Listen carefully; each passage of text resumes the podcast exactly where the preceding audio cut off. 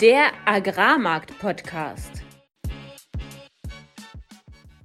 Im heutigen Podcast sprechen wir über die Verlängerung des Exportkorridors, dass am Makrohimmel wieder düstere Wolken aufziehen und im Deep Dive über die kommende Monsterernte. Alles, was wir im heutigen Podcast besprechen werden, sind unsere persönlichen Meinungen von Philipp und von mir und keine Anlageberatung. Herzlich willkommen an diesem Mittwoch, dem 17. Mai um fast 18 Uhr. Es begrüßen euch wieder Philipp Schilling, das bin ich, Landwirt und war zehn Jahre im internationalen Agrarhandel tätig. Und mein Name ist Fabian Wirzoch. Ich habe 2019 als Agrarhändler in Deutschland angefangen, anschließend in Genf gearbeitet und bin heute Energy Trader in Amsterdam. Philipp, du bist ja auch Landwirt und aktuell hatten wir jetzt am Freitag den USDA Report, wo wir heute auch in unserem Deep Dive drüber sprechen. Aber vielleicht Frage an dich als Landwirt. Wie sieht es denn eigentlich in deinen Beständen aktuell aus?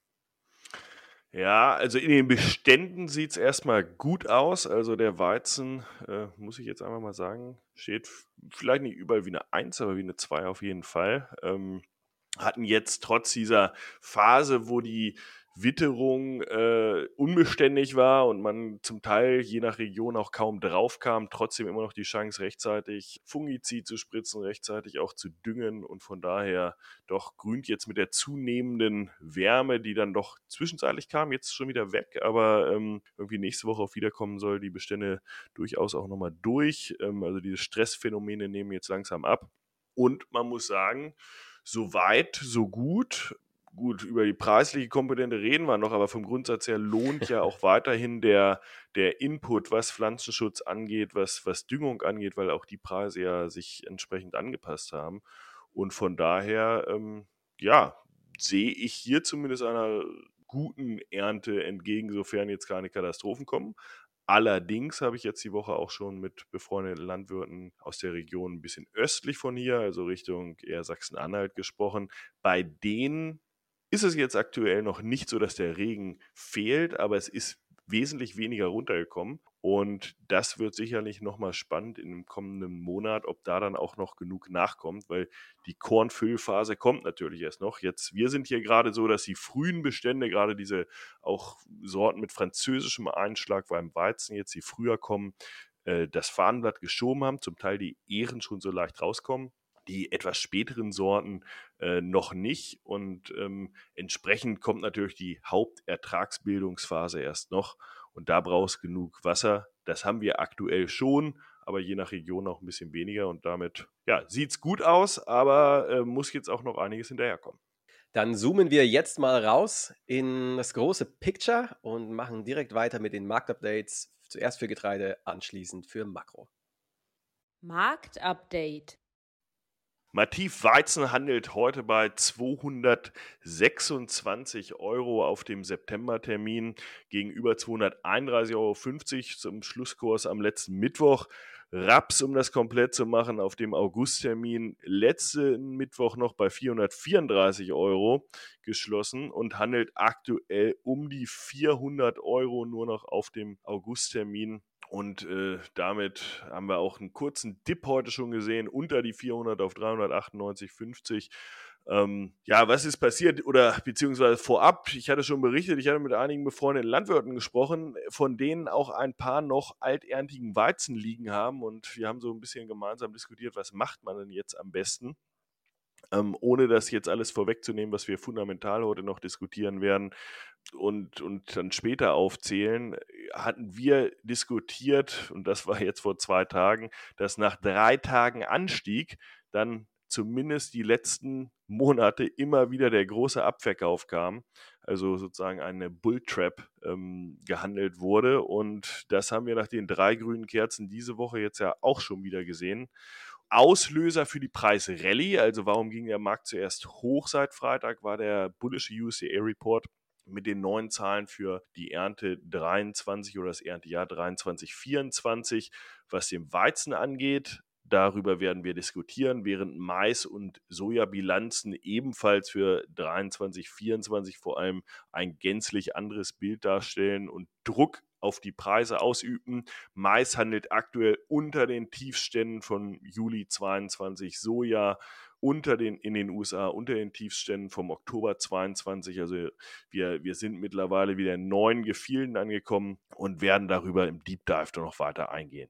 US Hard Red Winter steht weiterhin extrem im Fokus der Märkte, weil dort diese massive Trockenheit weiter äh, stattfindet. Mittlerweile haben wir seit Beginn Mai auch eine massive Rallye dort gesehen und dadurch ist der Preisunterschied gegenüber dem Soft Red Winter, dem, ich sag mal, am meisten gehandelten, angebaut ist der Hard Red Winter aber meist in den USA, historisch groß. Und auch der Westen Kanada ist mittlerweile von Trockenheit betroffen. Also das ist sicherlich so ein neues Fass, was gerade aufgemacht wird, preislich aktuell aber noch kaum Auswirkungen zeigt. Heute Nachmittag kam dann der Bloomberg-Artikel raus, dass laut türkischen Offiziellen der Getreidekorridor verlängert wird. Das war dann ein bisschen unklar für ein paar Stunden. Ähm, faktisch funktionierte der ja schon die letzten Tage oder äh, ein, zwei Wochen nicht mehr, seitdem Russland sich da rausgezogen hatte und keine neuen Schiffe in den Bosporus mehr hineingelassen wurde. Mittlerweile haben aber Erdogan und jetzt auch die russische Seite diese Aussagen bestätigt, dass der Korridor für weitere zwei Monate verlängert wird. Das heißt, wir sind dann Mitte Juli und damit äh, schon teilweise durch die russische Ernte hindurch. Und das hat die Märkte dann auf Talfahrt geschickt. Wir, wir sind hier äh, in Chicago, Weizen beispielsweise 4% runter.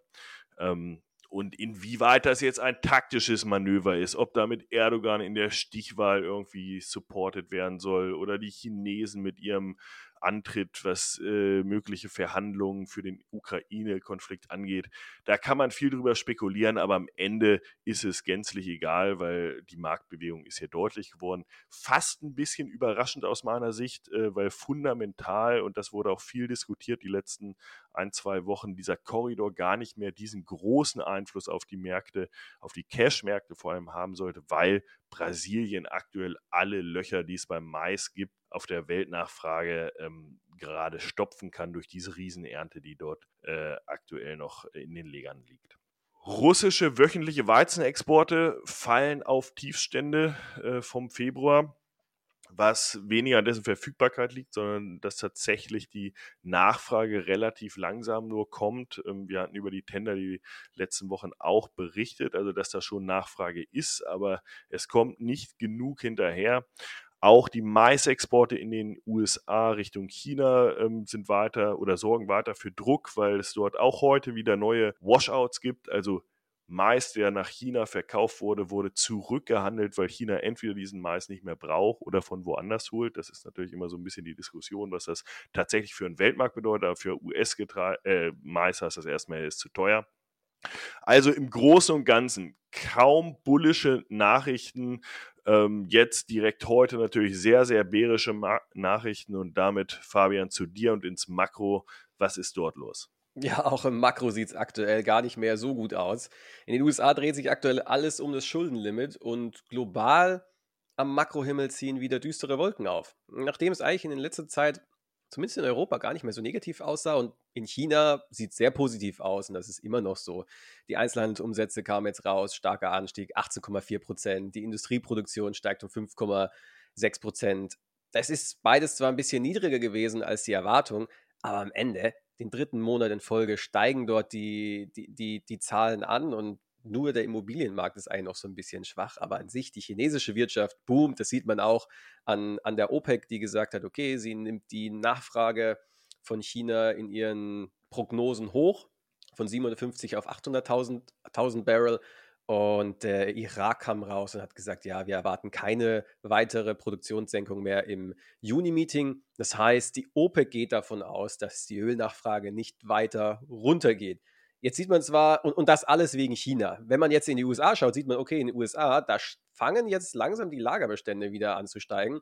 Hat im Ölpreis jetzt aber zumindest in der letzten Woche nicht unbedingt ja, schlecht getan. 1,7 Prozent hoch auf 72 Dollar pro Barrel, also ja, positive Reaktion. Aktien komplett langweilig, es passiert wirklich gar nichts. Äh, es fühlt sich an, als ob man wegen dem tiefsten Sommerloch wäre. Und Euro-US-Dollar ist um 0,8% runter auf 1,08 von 1,010. Und ähm, ja, also China positiv, das ist gut für den Ölmarkt, aber USA, da ziehen wieder düstere, düstere Wolken auf. Die Einzelhandelsumsätze, die sinken die erholen sich ein bisschen, aber sie sinken immer noch weiter. Die Baugenehmigungen fallen jetzt, fangen jetzt wieder an zu fallen. Die Industrieproduktion war, war, ist nahe Null, nur 0,2 Prozent Wachstum. Also die Zahlen aus USA in der letzten Woche waren echt schlecht und auch in der EU, der ZDW, das ist eine Umfrage unter den professionellen Investoren, das sind vor allem äh, Banker oder auch Finanzvorstände in großen Unternehmen, der fängt jetzt wieder an zu fallen. Das heißt, die Experten erwarten, dass die Aussichten sich in der Eurozone wieder trüben. Industrieproduktion Katastrophe, minus 1,4 Prozent. Das war der stärkste Einbruch seit Covid, vor allem im Anlagenbau. 15 Prozent ähm, ähm, runter hier und hier, also ja, katastrophal schlecht. Das zeigt, dass die, dass die Energiepreise in Europa nach wie vor auf, auf die Produktion drücken und dieser, ja, dieser, diese Stabilisierung der schlechten Zahlen in Europa, die wir in die letzten Wochen und, und fast Monate gesehen haben, äh, scheint jetzt rückblickend eher ein Dead Cat Bounce zu sein. Und aktuell geht es wieder, geht's wieder abwärts. Und auch wenn man sich mal Preise ansieht, ansieht, die Produzentenpreise sind jetzt das erste Mal negativ in Deutschland.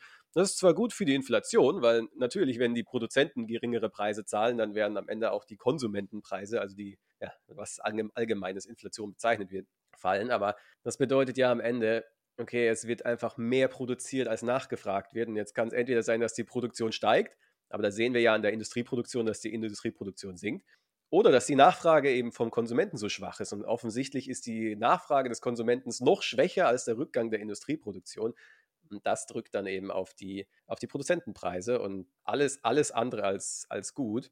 Und das einzig Positive, was in der letzten Woche eigentlich so erkennbar war, das, das ist der Arbeitsmarkt. Jetzt kann man diskutieren, okay, wie, ja, wie aussagekräftig sind denn Arbeitsmarktzahlen? Arbeitsmarktzahlen hinken immer hinterher, weil Unternehmen im Zweifel doch länger warten, Leute zu entlassen, weil es eben viel Geld kostet, Leute einzustellen, zu finden, äh, das ganze Marketing, Bewerbungsgespräche führen und so weiter und so fort. Und vor allem, was halt jetzt aktuell in der heutigen Zeit dazu kommt, ist, dass, naja, die Babyboomer gehen bald in Rente. Es gibt wenig Fachkräfte, es gibt den Fachkräftemangel in, in nahezu jeder Branche. Das heißt, die, die Zurückhaltung bei Unternehmen, was Kündigungen angeht, ist noch höher, als es normalerweise ist. Und ja, das, das wundert dann also eher wenig, dass der Arbeitsmarkt immer noch solide ist. Aber alle anderen Zahlen, die jetzt in der letzten Woche rausgekommen sind, die stehen wieder auf Rot und es sieht aktuell wieder, wieder schlecht aus in Europa, in USA und in, in, in China dagegen weiterhin gut. Da hat sich nichts dran geändert. In den USA nochmal zum Thema Schuldenkrise. Also beiden, das Thema dort ist, die USA haben ein Limit, was ihre Schulden angeht. Und beide Parteien, die regieren in den zwei gesetzesgebenden Organen, müssen sich darauf einigen. Und äh, normalerweise ist der Präsident da so in gewisser Weise der Vermittler, der gehört natürlich einer Partei an, aber am Ende muss er ja auch das Gesetz dann unterschreiben und damit wird es Gesetz. Und äh, Biden hat jetzt erstmal überhaupt gar keine Eile gezeigt, äh, ist auch irgendwo durch die Welt gejettet und ähm, das alles angesichts dessen, dass das US-Finanzministerium nur noch Geld für ja, für, für drei bis vier Wochen hat. Also der, der, der Finanzmarkt oder die, die Finanzcommunity spricht zumindest sehr viel darüber. Aber wenn man sich die Preise ansieht, wie ich, wie ich eingangs schon gesagt habe, Aktien, es passiert überhaupt gar nichts. Das heißt, im Markt kommt das nicht an, aber, aber die Leute sind auf jeden Fall aware, dass das potenziellen Sprengstoff bringen könnte. Heute kam dann auch nochmal raus, dass am Sonntag jetzt eine Pressekonferenz stattfinden soll, wo vielleicht irgendeine Einigung präsentiert wird. Aber ja, es scheint so ein bisschen zu sein, dass es aktuell die Gesetzgeber, die Politiker wenig ernst nehmen. Und ähm, ja, deswegen werden wir mal schauen, wie das am Ende endet. Und ein spannendes Argument, was, was ich jetzt zuletzt gehört hatte bezüglich Fund Short, weil darauf bin ich vorhin im Marktupdate nicht eingegangen, aber ähm, war, dass Rohstoffe jetzt aktuell den größeren oder eigentlich für Funds interessanter sind zu shorten, wenn sie denn einen bärischen Bias sozusagen gegenüber dem Markt haben, anstatt dass sie das in Aktien machen, weil die Aktien, das haben wir ja über die letzten Jahre gesehen, immer dann, wenn es brenzlig wurde, haben sie nochmal eine extra Spritze von der FED oder von der EZB bekommen, während das bei Rohstoffen ja nicht der Fall ist und vielleicht stärker dann auch durch Nachfragerückgang gezeichnet sind. Wie siehst du das, Fabian? Ja, nee, also stimme ich zu, habe ich, auch, hab ich auch schon gehört und macht ja eigentlich auch Sinn, oder? Jeder, jeder spricht dann darüber, okay, Aktien ist äh, reines Casino und völlig losgelöst von Fundamentals. Und die meisten Funds sind halt Makro-Trader, die schauen sich an, wie entwickeln sich die Wirtschaftszahlen und handeln danach. Und wenn halt die Wirtschaft schlechter wird und der Aktienmarkt steigt, weil alle wieder darauf wetten, dass die FED die Zinsen senkt, während Rohstoffe runtergehen, dann, ja, dann, dann ist es wenig erstaunlich, dass Hedgefonds dann sagen, okay, ganz ehrlich, im, im Aktienmarkt kriegen wir immer auf die Fresse, dann lass doch jetzt lieber in Rohstoffen handeln. Ja, was, was dann auf der anderen Seite natürlich, wenn man jetzt Fund-Shorts bewertet und äh, wie lange bleiben die wohl drin, dann auch heißt, okay, wahrscheinlich muss es dann, also wenn es den Initialzünder nicht auf der fundamentalen Seite beispielsweise im Getreidemarkt gibt, dann braucht es halt einen anderen Zünder, der sie da wieder anders stimmt. Und ob der dann demnächst kommt, ist ein Fragezeichen. Aber ob wir fundamental vielleicht doch Potenzial haben, besprechen wir jetzt im Deep Dive. Deep Dive. Ja, Philipp, wir hatten ja am Freitag wieder einen USDA-Report, einen World Agricultural Supply and Demand Estimate, WASD Report vom amerikanischen Landwirtschaftsministerium. Was war so die Headline, die den Markt am meisten interessiert hat? und bewegt hat vielleicht.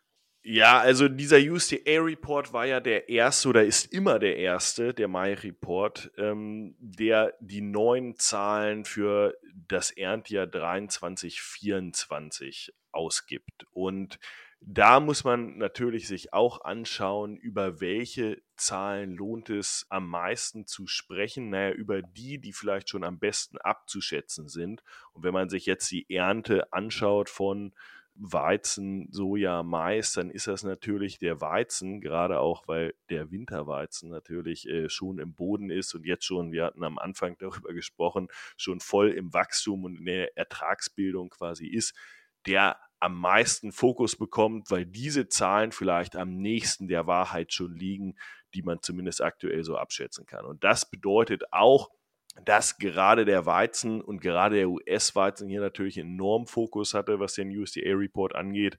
Und da haben wir gesehen, dass ähm, während für das vergangene Erntejahr 22, 23 relativ wenig angepasst wurde, in den USA die Weizenernte für HRW, also Hard Red Winter, der größte Weizen, sozusagen die größte Produktionsmenge an Weizen in den USA, einen extrem niedrigen Ertragsausblick äh, oder einen Produktionsausblick äh, dort angenommen wurde und damit quasi diese Befürchtung, ich sprach schon davon, dass äh, seit Mai eigentlich wir eine starke Rallye gesehen haben der Preise für Kansas, sozusagen, das ist der HRW, das jetzt nochmal bestätigt wurde und, und das war eigentlich auch der Fokus. Wenn wir beim Fokus Weizen bleiben, und wir kommen vielleicht später nochmal auf die USA zurück. Aber ähm, dann haben wir ansonsten gesehen, dass Russland mit 81,5 Millionen wieder erheblich unter den Schätzungen äh, von anderen Agencies, sage ich mal, liegt. Ähm, die sind eher so im Bereich Mitte 80 Millionen oder höher. Wir wissen ja noch, dass auch USDA im vergangenen Jahr schon erheblich unter den Prognosen anderer ähm, Schätzungen lag. Also da ist immer die Frage, wie ernst wird das noch genommen? Da muss ich gleich mal reingrätschen. Ja. Gibt es da eine gewisse Saisonalität, dass, ähm, dass vielleicht das USDA anfangs immer eher vorsichtig ist und dann im Laufe des Jahres dann die Erträge hochnimmt oder vielleicht sogar umgekehrt die Ernten eher niedrig ansetzt und dann im Laufe des Jahres die Ernten hochnimmt? Gibt es da irgendeine so Saisonalität? Würde ich nicht sagen. Also, weil, ich meine, wir, wir kommen gleich nochmal zum Mais, aber da gehen sie genau andersrum vor, dass sie äh, mit einem extrem hohen Maisertrag arbeiten. Also ich würde sagen, sie, sie arbeiten sehr stark mit Trends, sie arbeiten sehr stark auf historischen äh, Werten. Jetzt vielleicht, wo andere sagen, okay, sie, sie wissen es jetzt dieses Jahr besser, arbeitet UCA eher entweder mit Statistiken, die sie selbst erhoben haben, oder, oder mit Trend-Yields beispielsweise das kann, also das kann natürlich in die eine oder die andere Richtung wirken, aber das ist jetzt, dass man sagen kann, sie sind generell vorsichtiger nach unten oder nach oben, das würde ich so nicht sagen. Naja, und, und dann, was, was war noch von äh, Beachtung für die Weizenzahlen? Argentinien haben sie eigentlich wieder sehr stark angehoben, quasi auf ein Niveau von vor diesem Jahr vor de, oder vor dem letzten Jahr, was ja jetzt durch diese Trockenheit, die wir auch häufiger schon diskutiert haben, extrem äh, niedrig ge geworden ist. Jetzt ein Flächenzuwachs von 18 Prozent ist einfach schwer zu glauben, Basis dieser Trockenheit, die dort immer noch stattfindet. Und ähm, auf der Nachfrageseite gab es auch Anpassungen, die jetzt aber nicht extrem die US-Bestände beispielsweise äh, beeinflussen beziehungsweise dazu führen durch diese niedrige Produktion, dass die Endbestände in den USA auf dem niedrigsten Wert seit acht Jahren liegen und das ist natürlich ähm, schon Schlag ins Kontor und hat dann natürlich direkt zu Preisreaktionen geführt. Wir haben ja eingangs darüber gesprochen, wie es bei dir jetzt aussieht. Und bei dir ist in Niedersachsen, in Norddeutschland. Was hat das USDA zu Europa insgesamt gesagt? Na, Europa äh, soll ertragsmäßig ähm, wieder ein leichtes Comeback haben. Sie haben jetzt äh, eine Erntemenge für Weizen von 139 Millionen Tonnen angenommen. Das ist, da muss man immer wissen, äh, UCA rechnet All Wheat, also inklusive Durum. Das ist jetzt kein Riesenteil davon, aber man muss zumindest wissen, wenn man die Zahlen bewerten will.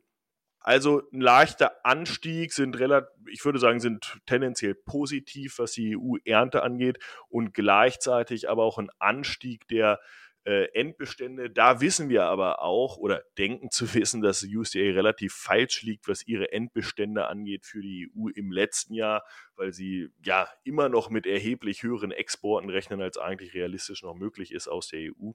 Und somit sollte sich das eigentlich noch krasser äh, darstellen. Insgesamt also hier wieder ein äh, relativ verhalten bullisches Bild. Wenn wir, wenn wir dann weitergehen, wo wir eh schon bei Endbeständen sind ähm, oder bei Produktionszahlen immer noch, ein spannender Punkt ist noch Australien. Wir hatten auch darüber gesprochen, dass El Nino ein Faktor sein kann und ähm, El Nino äh, die Wirkung in Australien zeigt, dass dort trocken sein kann. UCA hat da jetzt eine Prognose von 29 Millionen Tonnen gegenüber 39 Millionen Tonnen dieses Jahr. Also das ist natürlich wesentlich weniger, 10 Millionen Tonnen die dann, mhm. ja, ja, ja, ein Viertel der Ernte. Und das ist nicht ungewöhnlich für Australien, ne, dass es diese Schwankungen gibt zwischen, ich sag mal, ja, 20 und, und 40 Millionen Tonnen. Und das ist halt dann so ein Riesenswing auch, auch für den Weltmarkt letztendlich. Also da nehmen Sie das schon mal mit rein. Russland Gut, hatte ich bereits gesagt, quasi auch 10,5 Millionen Tonnen niedriger als letztes Jahr. Trotzdem natürlich eine sehr große Ernte. Und nicht zu vergessen, auch da denkt der Markt, dass USDA im vergangenen Jahr falsch lag um circa 10 Millionen Tonnen. Das heißt, auch sehr hohe Endbestände, die eigentlich nochmal da und top kommen. Das heißt, Russland im Grunde im kommenden Jahr genauso wie dieses Jahr könnte ständig am Markt sein, was Exporte angeht. Australien kann natürlich auch mit einer 29 Millionen Tonnen Ernte mindestens im ersten Halbjahr für Australien, was das zweite Halbjahr für uns ist, auch ständig am Markt sein. Und US, das ist sicherlich die große naja, Überraschung, aber zumindest äh, Bestätigung nochmal für einen Markt, dass dort knapp ist. Dort gehen auch die Endbestände runter im Verhältnis, während in den anderen Exportregionen das eher gleichbleibend ist. Gut, Russland muss man noch in Anführungsstrichen sehen, aber insgesamt die Endbestände tatsächlich sinken gegenüber dem Vorjahr und das zeigt dem Markt erstmal, okay, sollten diese Zahlen so einigermaßen richtig sein, dann ist Weizen auch im kommenden Jahr wieder knapp auf der Welt. Wie sieht es da im Bereich Mais und Ölsaaten aus? Ja, ein gänzlich anderes Bild. Ich hatte es äh, kurz schon erwähnt. Und was ist eigentlich der massive, massive Faktor in, in diesem Bild? Naja, zum einen Argentinien, was beim Weizen schon angesagt war, da haben sie jetzt wieder das Vor Vorkrisenniveau, Vortrockenheitsniveau wieder angenommen. So haben sie auch beim Mais beispielsweise die Ernteprognose wieder hochgenommen auf 54 Millionen Tonnen. Brasilien, nochmal zur Erinnerung, sie sind in diesem Jahr aktuell bei 130 Millionen Tonnen Maisernte. Auch da haben sie für nächstes Jahr jetzt 129 Millionen Tonnen angenommen. Das heißt, sie gehen einfach davon aus, dass diese Rekorde bleiben. Es, es gibt einige, die sagen, 130 ist zu hoch, aber es, gibt, aber es gibt auch andere, die sagen, 130 ist noch nicht genug für dieses Jahr. Also ich glaube, Sie könnten damit recht gut liegen und das heißt, die nächste Monsterernte erwarten Sie. Allerdings, Argentinien und Brasilien seht oder vor allem Brasilien seht diesen Mais natürlich erst in drei bis vier Monaten aus. Also das heißt, das ist wirklich ein kompletter Blick in die Glaskugel. Aber was die Flächen angeht, kann man natürlich schon eine Meinung haben und da ist halt die Annahme, es bleibt so oder wird sogar noch mehr, was dort angebaut wird. Ähm, Ansonsten hat USDA gesagt, es gibt ein Recovery in der EU. Also nachdem wir ja eine sehr, sehr schlechte Ernte hatten, USDA mit 53 Millionen Tonnen im letzten Jahr auch eher noch höher lag als andere oder sehr spät erst angepasst haben. Nach unten soll jetzt wieder äh, 64 Millionen Tonnen sein. Also EU könnte wieder normal ernten. Dazu kann man aktuell noch wenig sagen. Ähm, sicherlich äh, wird es die Aussaatflächen zunächst mal geben und dann USA auch mit einer äh, sehr großen Erntezahl, 388 Millionen Tonnen. Ähm, das ist einfach sehr hoch und sie arbeiten mit einem sehr hohen Trend Yield, also Trendertrag, eigentlich den, den sie auch im letzten Jahr schon annehmen, der auch schon hochgesteckt war mit, äh, ich meine, 181,5 Bushel pro Acre, also quasi ein Rekordertrag. Und das jetzt schon. Wir sind gerade in der Aussaat, die ist relativ früh, die ist relativ weit vorangeschritten in den USA. Also flächentechnisch vielleicht ähm, gibt es da schon ganz gute Vorhersagen, aber was den Ertrag angeht, ist natürlich sehr früh da schon mit Rekorden zu arbeiten. Und damit sieht diese Bilanz beim Mais halt insgesamt relativ bärisch aus, weil dort äh, halt es zu erheblichen äh, Endbestandszuwächsen kommt, aufgrund von Brasilien und aufgrund der USA. Ein Faktor vielleicht, ähm, der jetzt nicht so explizit hier ausgewiesen wird, aber ähm, ist auch China. Dort wird grundsätzlich ähm, mit einer höheren Nachfrage wieder gearbeitet. 23 Millionen Tonnen Importe anstatt von 17,5. Also das erstmal so, da gibt es eine positive Aussicht, was die Nachfrage angeht. Insgesamt, klar, dieser ganze Biospritsektor, ich komme gleich bei den Ölsaaten auch nochmal drauf, ähm, ist natürlich auf jeden Fall ein Faktor, der aus heutiger Sicht noch nicht ganz sicher zu bewerten ist. Aber ja, China hat da, ist da positiv auf der Nachfrageseite. Ein kleines Fragezeichen kann man da sicherlich setzen, sollten sie GVO-Maissorten stärker erlauben im kommenden Jahr. Das ist noch nicht ganz klar. Sie, wir hatten darüber gesprochen, dass sie damit angefangen haben. Es macht noch keinen großen Anteil der Ernte aus. Sollte das jetzt natürlich zunehmen, und das ist vor allem eine politische Entscheidung, dann hätten wir hier natürlich auch nochmal einen Kicker für die Ertragserwartungen in China, was sich dann natürlich direkt auch auf die Importe auswirken. Ja, wenn man sich das anhört, es hört sich ja alles andere als bullisch an. Gibt es vielleicht im Sojabereich eine positive Überraschung für den Landwirt? Im, Im, Grunde müssen wir sagen, im Soja äh, hat, zeigt es sich ganz ähnlich wie beim Mais und da auch nochmal Vorsicht bei diesen Zahlen. Die sind noch lange hin. In den USA wird gerade ausgesät, hier wurde gerade ausgesät und in, auf der Südhalbkugel wird das erst in einigen Monaten stattfinden. Das heißt, Vorsicht bei der Verarbeitung dieser Zahlen. Aber auch hier, Argentinien wurde hochgenommen, Brasilien wieder auf Rekordniveau, ähm, China mit auch hier wieder einer höheren Nachfrage von dann insgesamt 100 Millionen Tonnen Importen prognostiziert. Also da weiß man, wie stark dieser Faktor auch wieder den Markt bestimmen wird. Und ansonsten wird davon ausgegangen, dass die Biospritproduktion in den USA nicht auf Kapazitätsauslastung fährt, also darunter, und dadurch halt die Endbestände auch weiter ansteigen.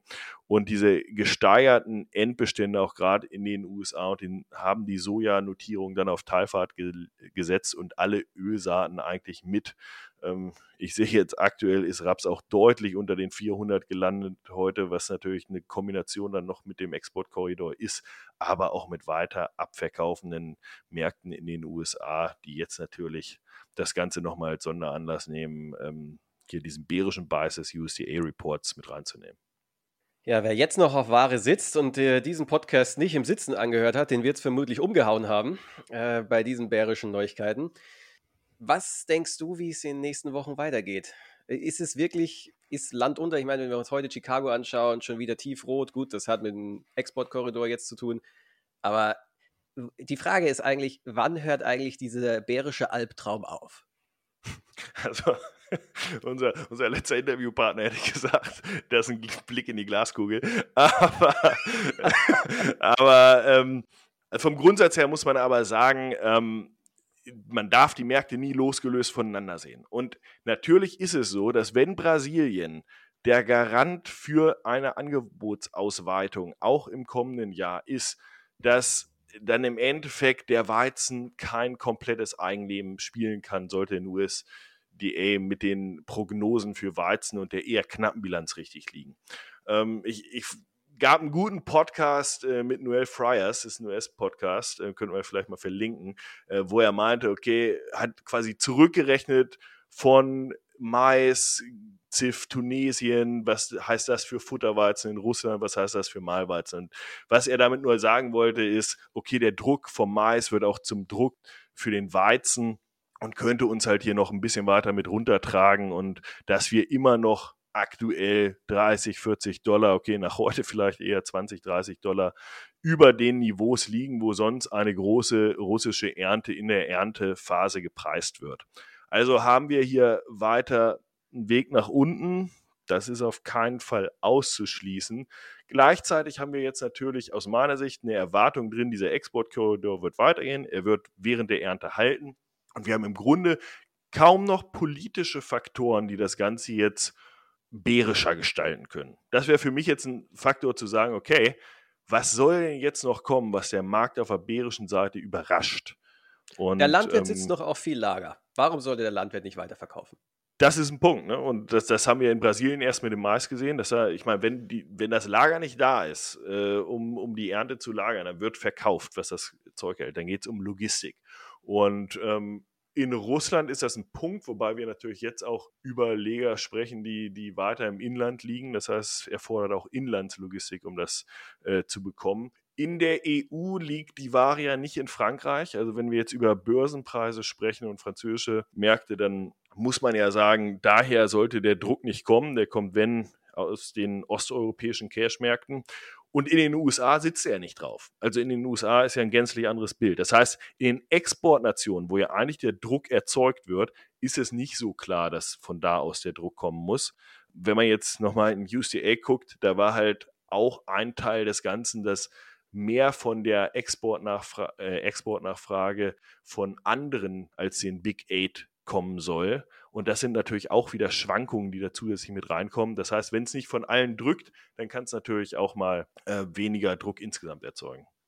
Und, und, was wir ja noch gar nicht angesprochen haben, Produktionskosten. Wir sind jetzt an den Produktionskosten.